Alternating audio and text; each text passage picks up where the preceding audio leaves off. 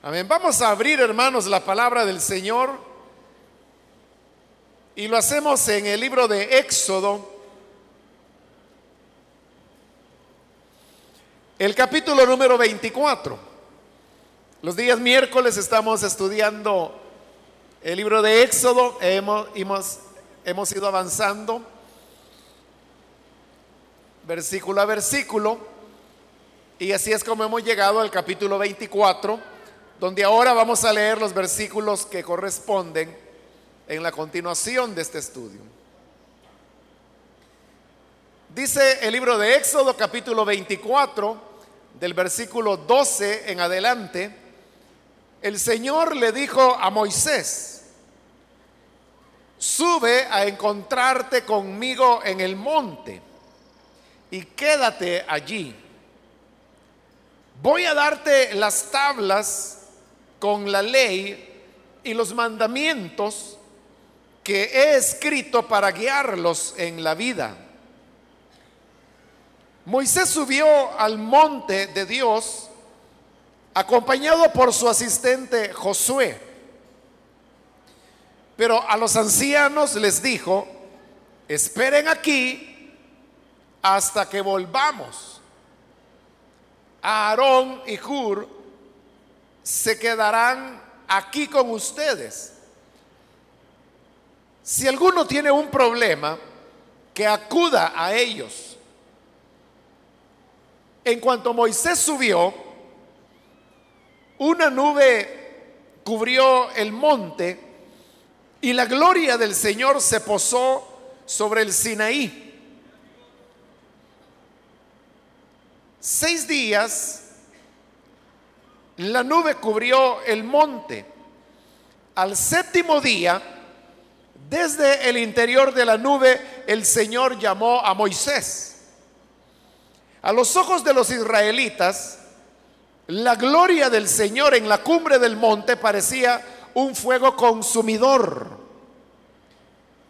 Moisés se internó en la nube y subió al monte y ahí permaneció 40 días y 40 noches. Amén. Hasta ahí dejamos la lectura. Pueden tomar sus asientos, por favor, hermanos.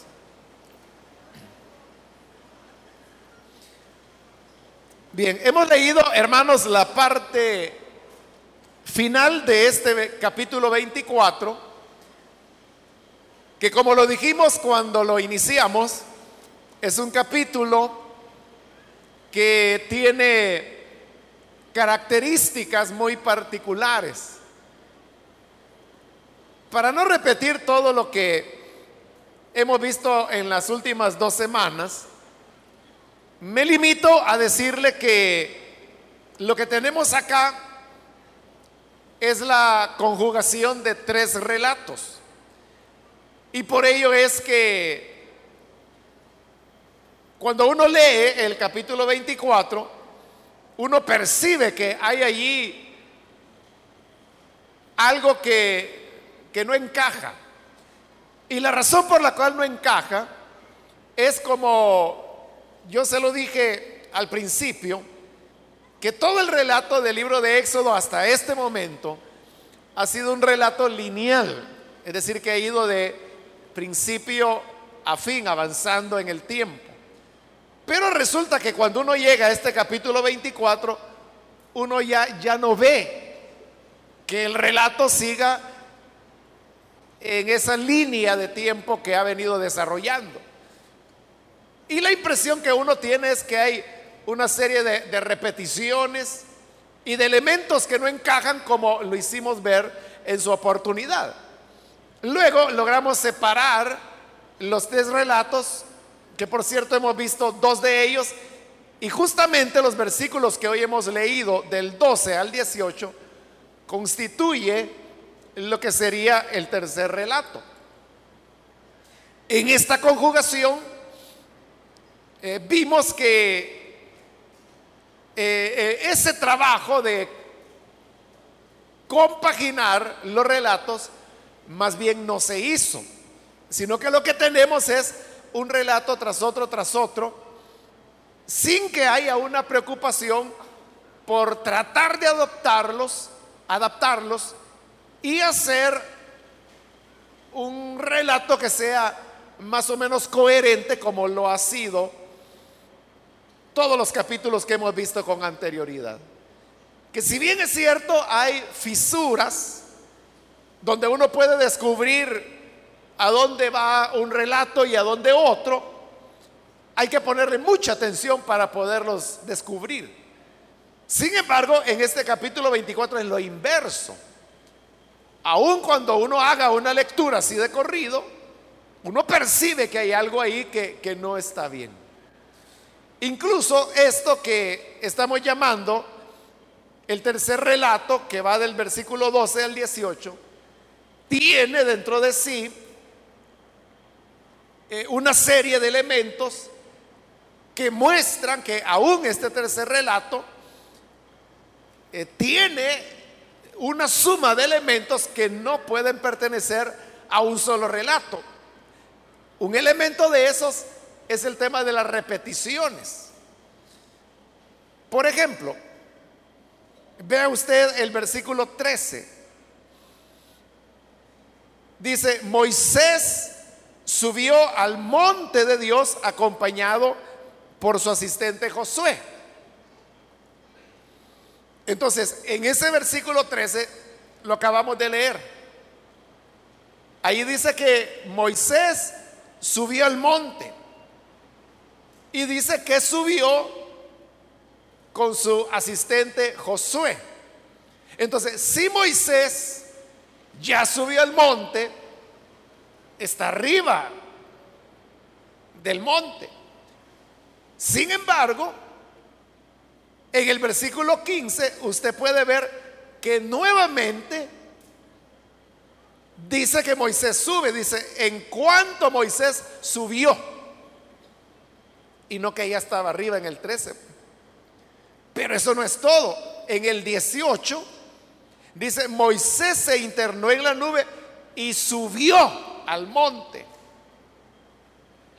Cuando ya se había dicho dos veces que había subido. Y eso, hermanos, sin contar que en los otros relatos también ya se había dicho que Moisés había subido al monte. Pero por ahora, y porque ya vimos los otros relatos, enfoquémonos solamente en esta tercera parte. Pero usted puede ver que una persona no puede subir tres veces a un mismo lugar. Sobre todo porque no se dice que haya subido y bajado y subido y bajado y subido, que es como la única manera como las cosas pudieran haber ocurrido. Pero dice que subió y luego que subió y luego que volvió a subir. No puede ser, ¿no? Eso por mencionarle, dentro del mismo relato, que, es evidente, ¿no? Que son como diversas menciones que están haciendo que las cosas se repitan porque, por motivos teológicos, como le expliqué anteriormente, los redactores de Éxodo no quisieron que se perdiera nada de este pasaje que es el centro de él cuando Dios afirma su pacto con el pueblo de Israel. Les pareció tan valioso que prefirieron ellos acumular y acumular y acumular relatos con tal de no sacrificar ningún detalle de algo que les parecía teológicamente fundamental. Hay otras incongruencias que las vamos a ir descubriendo en la medida que avancemos en el texto, pero comencemos con él. En el versículo 12 dice, el Señor le dijo a Moisés, sube a encontrarte conmigo en el monte y quédate allí. Ahí es donde está la invitación que Dios le está diciendo a Moisés que suba al monte, aunque en los otros relatos también ya se lo había dicho. Voy a darte las tablas con la ley y los mandamientos que he escrito para guiarlos en la vida. está hablando que Dios le va a entregar a Moisés las tablas de piedra, como más adelante lo va a decir que eran las lajas de piedra, donde Dios escribió sus mandamientos. Se está refiriendo a las diez palabras. Pero hay algo ahí, hermanos, interesante, y es que dice que Dios quería escribir esos mandamientos en tablas o lajas, como le llamaríamos nosotros, de piedra. Pero ¿por qué quería que fuera piedra? En una época cuando había otros materiales en los cuales escribir, ellos venían de Egipto, acababan de salir de Egipto, y en Egipto era abundante el papiro, y el papiro es uno de los materiales que mejor se preservan en el tiempo.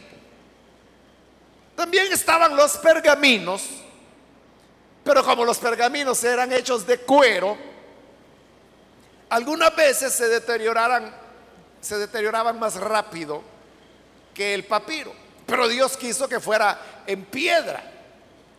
¿Por qué tenía que ser en piedra?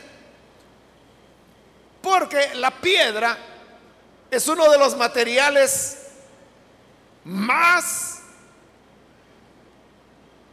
perdurables que puede haber en el tiempo.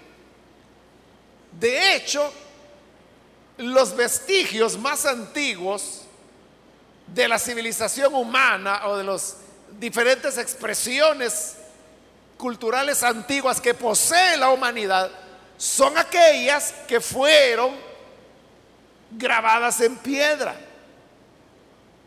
Lo que quedó grabado en tablillas de barro, por ejemplo, algunas perduran hasta el día de hoy, otras se perdieron. Lo que se pintó, por ejemplo, en una cueva o en una en un monumento, eso se perdió. las pirámides, de las cuales hay algunas en nuestro país, como el Tazumal, Casablanca y otros lugares arqueológicos, en su tiempo todas ellas tuvieron colores y colores muy vivos. De eso no queda nada. Con excepción de muy pocas piezas que conservan los colores originales que dieron los pueblos originarios que vivieron en estas tierras pero el resto se perdió. Lo que verdaderamente se preservó es lo que quedó en piedra y Dios lo sabía. Dios lo que quería entonces era que las palabras, al menos las diez palabras, quedaran preservadas para la posteridad. Porque ¿qué significaba eso? Significaba que la palabra de Dios, las instrucciones de Dios, tienen un carácter permanente. Y Dios sabía que su palabra sería valedera por siglos, por milenios, como efectivamente es. Estas diez palabras fueron entregadas hace aproximadamente unos 4.500 años. Y todavía las tenemos con nosotros. Y todavía tienen aplicación al mundo actual. Recuerde cuando fuimos estudiando cada una de las diez palabras. Veíamos el significado de cada una de esas palabras, lo que llamamos los diez mandamientos. Pero recuerde que luego hicimos un esfuerzo por comenzar a hacer aplicaciones de esas palabras a la vida actual. Así es como desarrollamos temas de ética cristiana que son problemas de hoy. Recuerde que hablamos temas como de la inseminación artificial. Hablamos temas como el de la eutanasia. Tocamos temas como el del secuestro.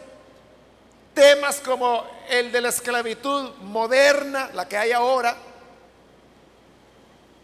Es decir, que la palabra de Dios, las diez palabras que fueron entregadas hace 4.500 años aproximadamente, siguen teniendo validez y tienen algo que decirnos a nosotros que vivimos en el siglo XXI. Es decir, que la palabra de Dios es permanente en el tiempo, perdura. Eso a diferencia de lo que el hombre pueda reglamentar. Porque el hombre también hace leyes, hace normas. Y hace algunos meses yo escuchaba a un hermano que él es abogado y él hacía referencia al Código Procesal Penal del Salvador. Y él mencionaba que solamente ese código ha tenido más de 300 modificaciones. En otra oportunidad, platicando con una hermana que también es abogada, notario, yo le dije, fíjese que oí a alguien que dijo que el Código Procesal Penal ha sido modificado o ha tenido unas 300 modificaciones. Y ella me dijo, eh, pues yo no sé, me dice, no las he contado, me dice, pero por ahí ha de andar, me dice. Pero me dijo ella, hay una razón de ser, me dice. Eso se entiende fácilmente. Y es que las condiciones que los países y los pueblos van afrontando son cambiantes. Entonces, al ser cambiantes, la manera como se van a procesar los delitos, porque de eso trata el Código Procesal Penal, también va cambiando, me dice. Entonces, mientras una sociedad continúe, o sea, solo que la sociedad esté estancada y no cambie para nada, no va a tener modificaciones, pero si la sociedad es cambiante, tiene que ir cambiando el código. Pero ¿por qué debe ir cambiando? Porque el ser humano no es capaz de prever cómo va a ser la sociedad dentro de 15 años, dentro de 30 años. O sea, si ahora mismo se está queriendo hacer nuevas modificaciones, la noticia para el día de hoy es que no sé si lo van a hacer o ya lo hicieron, no sé, ¿verdad? No, no, he visto noticias. Pero se suponía que para el día de hoy la Asamblea Legislativa iba a aprobar, o aprobó, no sé, no sé si lo hicieron o no, o si están en ese pleito. Pero querían aprobar lo que popularmente se ha llamado la ley anti-extorsiones. ¿Pero qué es la ley anti-extorsiones? Es simplemente un cambio en los procesos penales de cómo ese delito se va a juzgar. Porque así como estaban las cosas anteriormente, extorsión siempre ha sido un delito. Pero la ley establecía que para que el Ministerio Público pueda actuar, la persona afectada debe denunciar. Pero con el ambiente de violencia, que vive en nuestro país, ¿quién se atreve a ir a denunciar? ¿Quién se atreve a ir a la policía o a la fiscalía a decir, mire, fíjese que a mí me están extorsionando? O sea, si hace eso, sabe que es persona muerta. Entonces, ¿qué es lo que ocurre? Que aunque hay muchas extorsiones, nadie denuncia. Y como la ley dice que hay que denunciar, si no denuncia, 10 mil, 100 mil personas pueden estar siendo extorsionadas. El Ministerio Público no puede hacer nada mientras la persona no denuncie. Pero como ya entendieron Les tomó como 20 años, pero al fin lo entendieron que la gente no va a denunciar. O sea, por mucho que digan, denuncia, te vamos a ayudar, te vamos a proteger, la gente sabe que no tiene garantías. Como ya se dieron cuenta que la gente no va a denunciar, entonces lo que hacen es modificar. Y ahora, eh, la ley que se propone y que supuestamente se va a aprobar ahora, dice que ya no se necesita la denuncia. Que la fiscalía o el Ministerio Público puede actuar de oficio, es decir, no necesita que venga una denuncia, sino que puede tomar la iniciativa para procesar a una persona que está extorsionando a otra. Siempre quedan cabos sueltos, ¿verdad?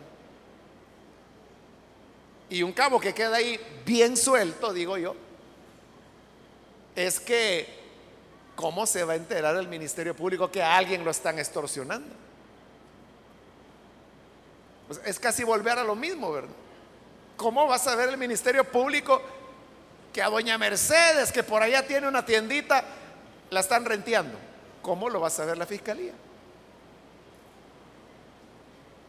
alguien tiene que llegarle a decir, volvemos a lo mismo. Pero bien, lo que le quiero señalar es por qué se hace esa modificación. Porque El Salvador de ahora ya no es el de hace 20 años atrás.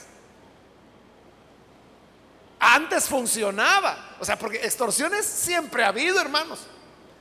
Pero el extorsionista podía ser un familiar resentido, un vivito que andaba por ahí aprovechándose de la gente.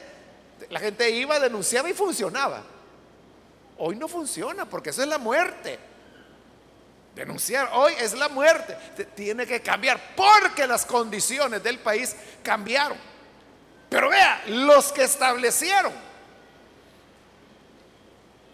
la Asamblea Legislativa que a saber cuándo, ¿verdad? Estableció que se necesitaba una denuncia. Ellos no previeron que en El Salvador del siglo XXI las condiciones iban a cambiar y que la denuncia ya no era posible. Como no lo previeron, tiene que modificarse otra vez. Estas ya serían como, llegaríamos ya como a las 302 o 303 enmiendas que se le hacen al Código Procesal Penal. Y así va a seguir cambiando. Cuando las cosas no cambian, cuando lo que se dice, cuando lo que se norma, valdrá para siempre, para todo el tiempo en toda condición, en toda cultura, en todo lugar y en todo momento. Pero eso qué significa? Significa descubrir los principios universales. Porque ahí ya no son referidos a algo eh, muy particular, sino que es referido a, lo que se da en todo lugar. Pero para hacer eso hay que ser sabio. Y por ello es que los sabios son los que pueden dar normas, principios que perduran mucho más en el tiempo. Pueden perdurar siglos. Pero ¿Quién puede dar una norma que además de ser universal, sea valedera para siempre? Que cambie lo que cambie, la civilización y la sociedad humana siempre tendrá validez. Solo hay una persona que puede hacer eso. Y ese es Dios.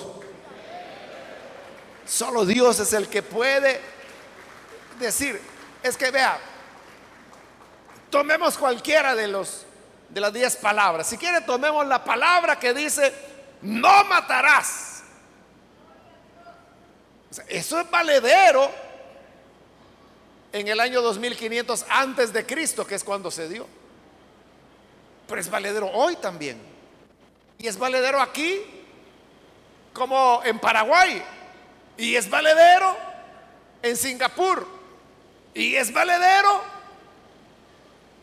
en Inglaterra. O sea, donde quiera que usted quiera pensarlo y en la época que quiera. Y yo le aseguro que si Dios así lo quiere, pasarán 100, 300, 500 años y seguirá siendo verdad el no matarás. Se viva donde se viva, se hable el idioma que se hable, se tenga la cultura que se tenga, el no matarás. Siempre será valedero. ¿Cómo es posible descubrir, hermanos, una norma que pueda permanecer para siempre. Humanamente no es posible. Vea, hay religiones que son tan antiguas como el judaísmo. Pero si usted lee lo que esas religiones enseñaban, le va a parecer arcaísmos, es decir, cosas que pertenecieron a una época antigua, pero que ya no tienen aplicación hoy. Hay una religión por ahí que, por ejemplo, enseña que las estrellas no existen, que son ilusiones. O sea, hay una religión que es más antigua que el cristianismo y eso enseña que las estrellas no existen, que son solo ilusiones. Le estoy diciendo que es más antiguo que el cristianismo, es decir, tiene más de dos mil años de antigüedad esa religión, que, muy pocas personas la practican hasta hoy en día, pero hay algunos todavía. Pero ¿quién hoy va a creer que las estrellas no existen? ¿cómo no van a existir cuando, bueno, primero que tenemos una estrella muy cerca, que no la podemos negar, que es el Sol, ¿verdad? El Sol es una estrella. Y nos van a venir a decir que es una ilusión, que no existe.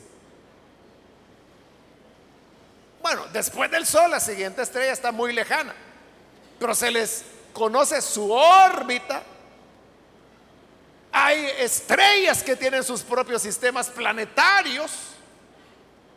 Cada vez se descubren más. Se sabe, bueno, hoy hasta la edad se les puede calcular. Se sabe el ciclo de vida de una estrella, cómo nace, cuando la estrella es joven, cómo envejece, cuándo se vuelve en, una superestrella, porque antes del colapso final crecen enormemente y luego viene ya el colapso cuando la estrella muere. Se sabe ya todo el ciclo de vida de una estrella. nadie hoy aceptará la idea que las estrellas son una ilusión. El universo no fuera universo si las estrellas no existieran. Pero en el cristianismo, y no solo en el cristianismo, en el Antiguo Testamento, nosotros encontramos afirmaciones que la palabra de Dios hace. Y hace afirmaciones de todos los temas. La Biblia no solo habla de Dios. La Biblia habla de geografía, de historia, de la naturaleza, de ciencia. Pero todo lo que la Biblia dice en todos esos campos hasta ahora nadie ha podido desmentir ninguna de esas afirmaciones de la Biblia. El libro de Job, si usted lo ha leído con atención, ya lo sabrá, que el libro de Job, que se considera el primer libro en la Biblia en ser escrito, es decir, es el más antiguo. Pero ahí habla de la redondez de la tierra dice que la tierra es redonda. Y lo dice cuando Colón ni soñaba en existir, hermano. ahí estamos hablando más o menos como del año 3000 antes de Cristo. Más o menos por ahí se escribe Job. Y habla de la redondez de la tierra. Y no solo eso, Job también dice que la tierra flota en el espacio, dice. En una época cuando todas las culturas creían que la tierra estaba asentada sobre algo. Había una cultura que creía que la tierra estaba asentada sobre tres elefantes que al mismo tiempo estaban parados sobre el caparazón de una tortuga y que esta tortuga andaba nadando en un mar enorme. Esa era la idea. Bueno, ahí nomás en el siglo XVI, los europeos creían que la Tierra era plana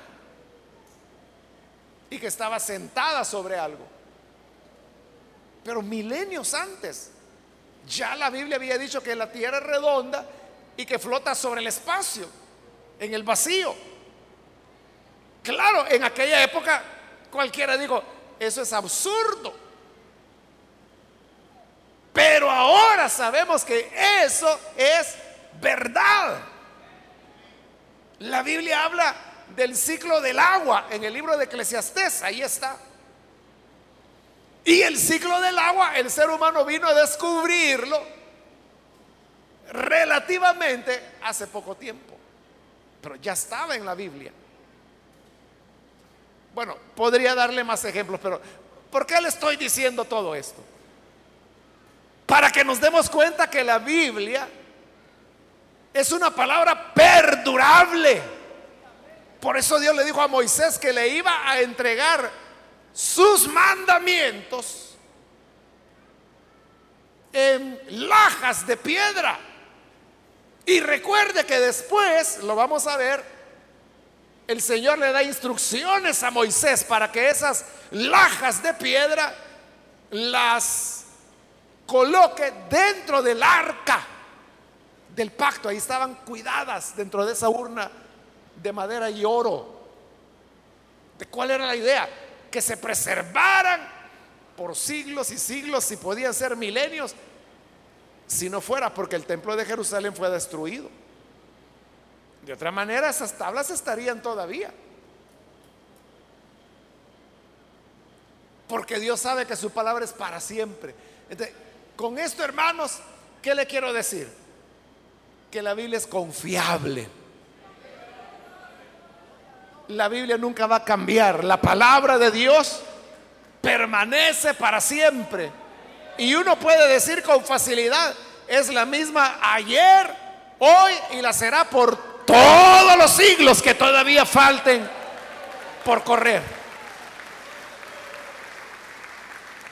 El apegarnos a la palabra de Dios es apegarnos a algo sólido. Porque si la gente dice, bueno, no, yo me aferro a las leyes, se cada rato las cambian, un día te vas a quedar en el aire. Pero la, la Biblia, esa nunca va a cambiar. Y su palabra seguirá siendo valedera. Cuando dijo no robarás, eso es valedero. Cuando dijo no cometerás adulterio, eso es valedero. Cuando dijo no codiciarás los bienes de tu prójimo, eso será valedero siempre y siempre. Y vimos que todos los demás mandamientos se desprenden de las diez palabras. Esa es la sabiduría de Dios que descubrió los principios universales y los dio a conocer a la humanidad.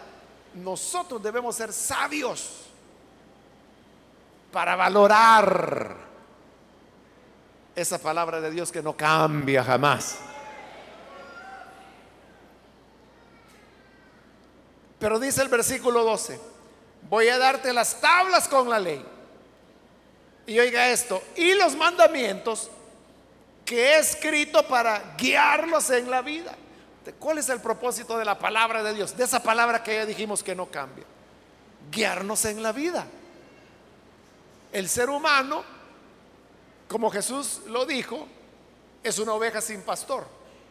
El ser humano no sabe gobernar su vida, el ser humano no sabe cómo vivir la juventud, el ser humano no sabe cómo vivir la infancia, el ser humano no sabe cómo vivir la vida adulta, el ser humano no sabe cómo manejarse en el matrimonio, el ser humano no sabe cómo criar hijos, el ser humano no sabe cómo criar hijas, el ser humano no sabe cómo tratar con los nietos, con las nietas, el ser humano no sabe ni morirse. Porque hasta eso es aprendido. Pero Dios nos ha dado su palabra, dice, para guiarlos en la vida. El problema es que todo lo queremos hacer a nuestro capricho. Queremos hacer lo que nosotros queremos y no lo que Dios nos dice. Por eso es que bien dice la escritura que el principio de la sabiduría es el temor del Señor. Porque si tememos al Señor, vamos a guardar su palabra. Y su palabra nos guía en la vida. Entonces vamos a ser sabios. Y sabios no porque tengamos un coeficiente intelectual tremendo. Sabios no porque nos hayamos leído 10 bibliotecas de 10 ciudades diferentes. No.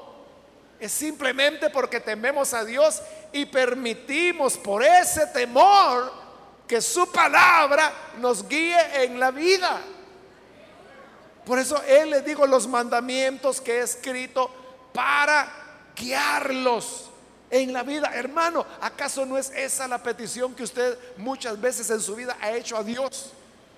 Le ha dicho, Señor, guíame. Señor, ¿qué debo hacer? Guíame. Señor, háblame. Guíame. Y solo tenemos que seguir la palabra palabra que nos ha dicho que nos la ha dado para guiarnos en la vida. Entonces, ese es el valor de la palabra de Dios. En el 13 dice que Moisés subió al monte de Dios porque Dios le había pedido que subiera. Entonces, aquí en el 13 sube y dice que va acompañado por su asistente Josué. Vuelve a aparecer Josué después que no se le mencionaba desde el capítulo 17.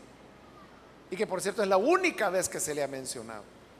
Pero aquí es donde yo le decía que habían otras incongruencias porque en los relatos anteriores que ya vimos de este mismo capítulo 24, recordará que el Señor le dijo a Moisés, sube tú solo los ancianos que se queden a medio camino y el pueblo allá lejos, si no los mato. La idea es que solo, ¿se acuerda cuando hablamos de los círculos de santidad? Que solo Moisés podía ir al círculo más santo. Pero resulta que Josué va con él. Y él no es anciano ni siquiera. ¿Entiende? Ahí hay una incongruencia. Pero bien, dice el 14, los ancianos que en el anterior relato se había dicho que vinieran, no tan cerca, pero que vinieran, hoy Moisés les está diciendo que se queden. Así dice el 14. A los ancianos les dijo, esperen aquí con el pueblo. Y según el otro relato, no, iban a subir. Una parte, pero iban a subir. Pero aquí se quedan. Esperen aquí hasta que volvamos. Aarón y Hur se quedarán aquí con ustedes. Si algunos tiene algún problema, que acuda a ellos. Porque recuerde que Moisés es el juez de los pleitos y los problemas que puedan darse entre ellos. Pero como él se va, y como que Moisés sospechaba que esa subida al monte iba a ser larga, y fueron 40 días y 40 noches. Entonces les digo, ustedes quedan a cargo, cualquiera que tenga problemas, venga a ellos. Y eso hicieron. Tuvieron problemas y el problema era que Moisés no aparecía. Entonces fueron a Aarón, que es uno de los dos que Moisés dejó delegados para que atendieran los casos. Y dijeron, mira, nuestro caso es que Moisés quizás se murió. ya no, ya no apareció. Haznos dioses que nos guíen en el resto del camino. Y eso es lo que va a ocurrir en el capítulo 32. Versículo 15. En cuanto Moisés subió, aunque ya se había dicho que había subido, una nube cubrió el monte y la gloria del Señor se posó sobre el Sinaí. Seis días la nube cubrió el monte. Al séptimo día, desde el interior de la nube, el Señor llamó a Moisés. Fíjese que ahora, en esta segunda vez que se dice que Moisés sube, Josué ya no se menciona. Ya desapareció y ya no va a aparecer tampoco. Vuelve a aparecer hasta el capítulo 32. ¿Lo ven? Primero se dice que sube con Josué y ahora está subiendo solo. Por eso le digo, son varios relatos. Pero lo interesante es que dice que Moisés subió, la nube descendió y Moisés esperó por seis días hasta que llegó el día séptimo. El Señor le dijo, hoy sí Moisés, ya te puedes acercar. Muchos han especulado acerca de la razón por la cual Moisés tuvo que esperar seis días. Como lo que viene en el siguiente capítulo, es que Dios le va a comenzar a dar a Moisés los planos para construir el tabernáculo y sus muebles y las vestiduras sacerdotales. algunos son muy ocurrentes y dicen que esos seis días Dios se los tomó para hacer los planos para que cuando Moisés entrara ya estuvieran listos. Nosotros sabemos que Dios no solo un tabernáculo, sino que el universo entero lo puede hacer con un soplo, no necesita seis días.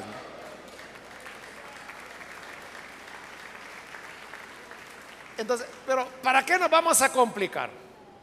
Mejor veámoslo con la sencillez que, que la palabra de Dios lo presenta. Los primeros seis días, Moisés solo esperó al llegar el séptimo día, es cuando el Señor le dijo, hoy sí, acércate, entra ya en la nube. Y Moisés entró. En el séptimo día. ¿Y qué ocurre con el séptimo día, hermano? ¿Qué es el séptimo día? Ya, lo vimos, ya Dios estableció la ley del séptimo día. ¿Qué ocurría en el séptimo día? ¿Qué se hacía en el séptimo día? Así es. Era el día de descanso. Y como el Señor les dijo, seis días trabajarán, pero en el séptimo descansarán. Ahora, no significa necesariamente que cuando dice que llegó el séptimo día era porque era el día sábado. Porque no sabemos qué día subió Moisés. Si fue miércoles, el séptimo día no era sábado. Fue un martes. Pero el principio es ese, que era el séptimo día. Y el séptimo día era el día del descanso. Ahora, ¿qué era el día del descanso? La carta a los hebreos explica que el día de reposo solo era una figura. ¿Figura de qué? Del descanso. Porque así como Dios trabajó seis días en la creación, pero en el séptimo día descansó, de igual manera nosotros, al creer en la gracia de Cristo, ya no tenemos una salvación por obras es decir, ya no hacemos obras, ya no trabajamos, simplemente descansamos en la gracia de Cristo. Significa que los primeros seis días son los días de trabajo, son los días de obras. Pero entonces vea, cuando Moisés pudo finalmente presentarse ante Dios? ¿Durante los seis días de obras o en el séptimo, que era cuando se descansaba de las obras? Es evidente que es en el séptimo. Ahí lo dice clarito.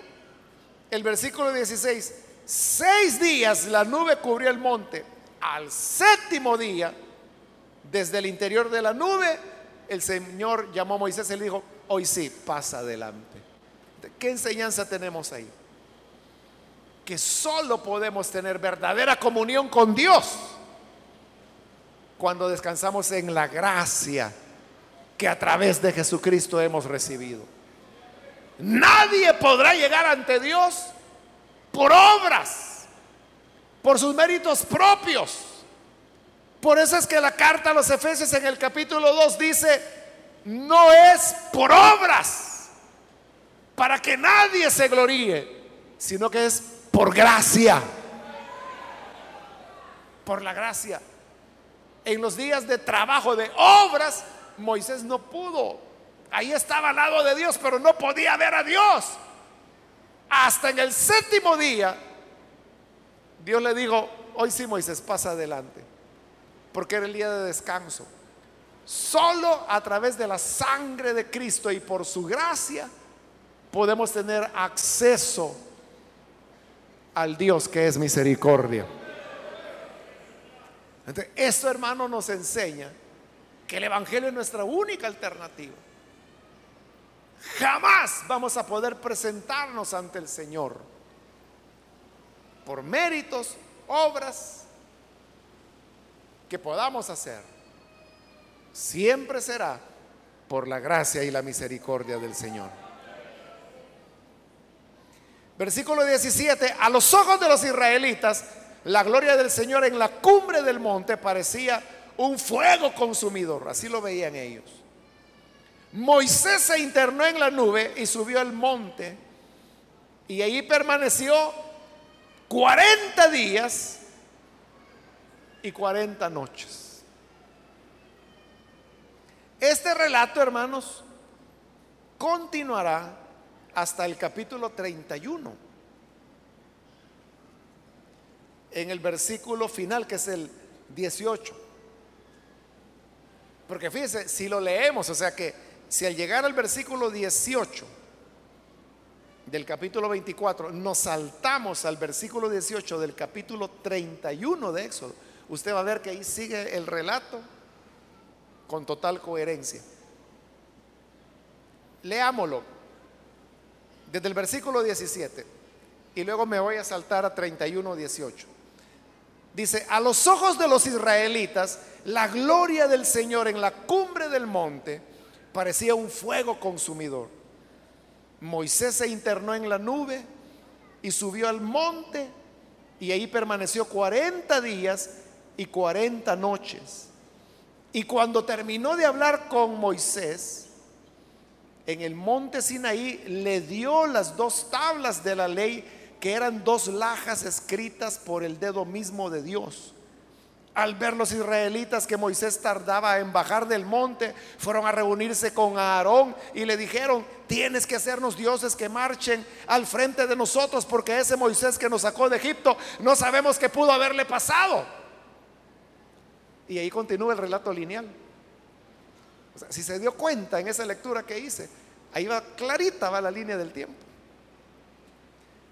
¿Qué significa eso? Que ese relato que tiene coherencia, lo cortaron para introducir el capítulo 25 hasta el 31.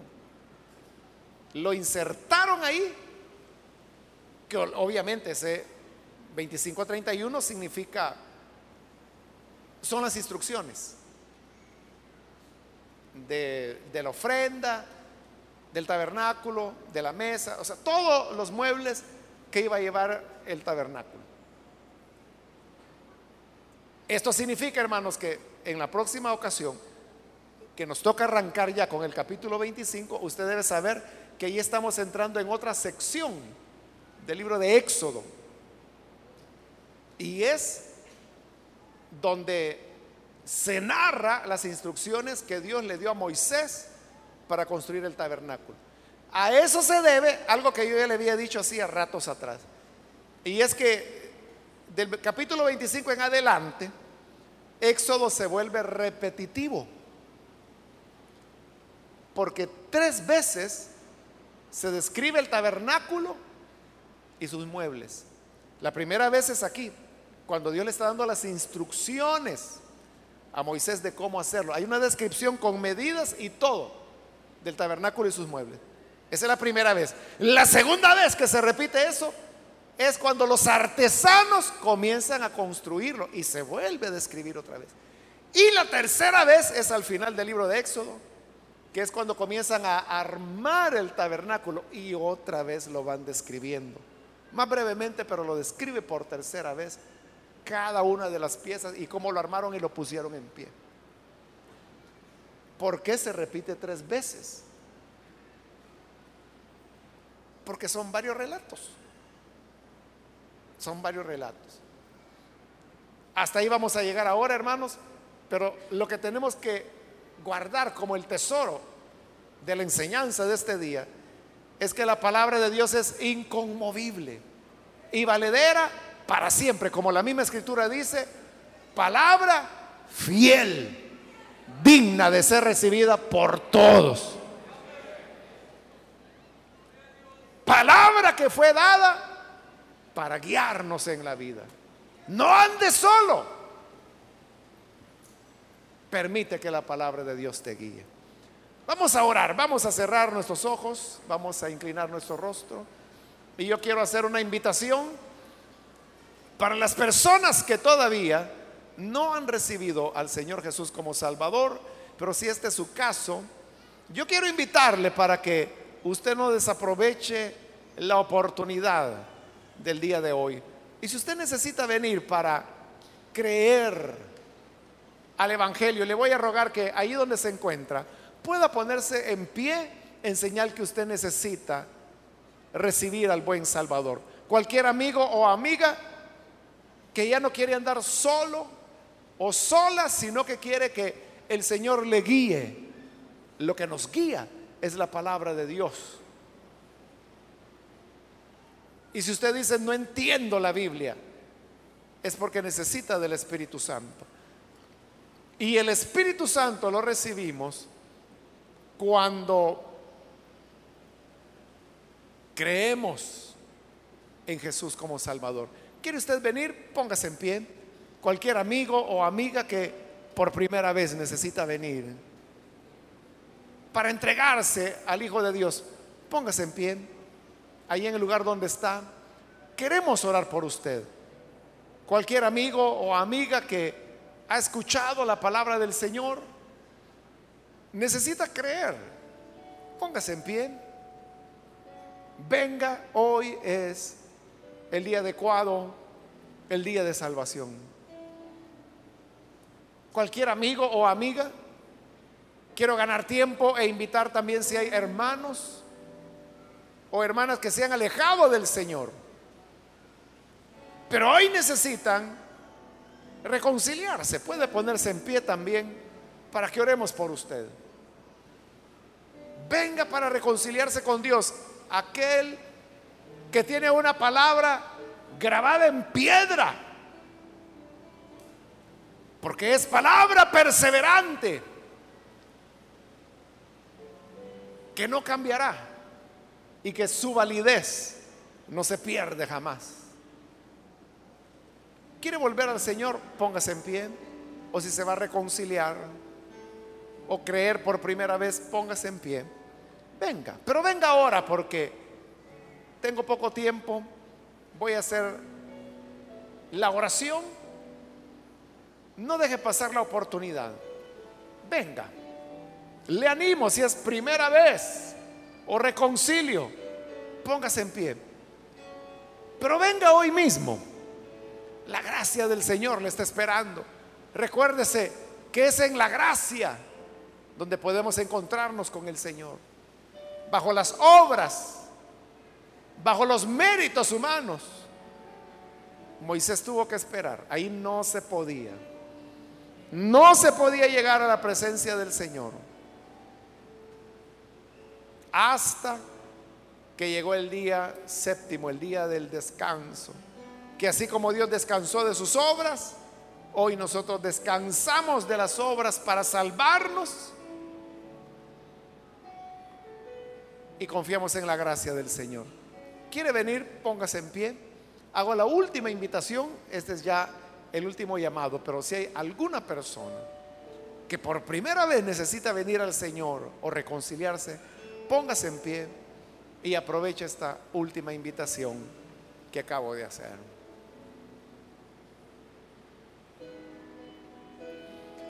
A usted que nos ve por televisión, también le invito para que no desaproveche esta oportunidad. Únase con nosotros en esta oración y abra su corazón al buen Salvador. Padre, te damos las gracias por la palabra que tú nos das. A través de ella nos damos cuenta que tú siempre tienes cuidado de tus hijos. Tú nos sostienes. Tú nos guardas. Y en ese día séptimo que es hoy, podemos descansar de nuestro obrar para poner nuestra confianza entera en tu Hijo Jesucristo, quien es el dador de la vida, el que nos abre el camino para llegar ante ti. Ayúdanos a abrazar tu palabra como nuestra guía, nuestra luz. Y que así, Señor, podamos vivir toda nuestra vida apegados a tu palabra, porque tú la diste para guiarnos, guiarnos en la vida. Por Jesús nuestro Señor lo pedimos. Amén y amén.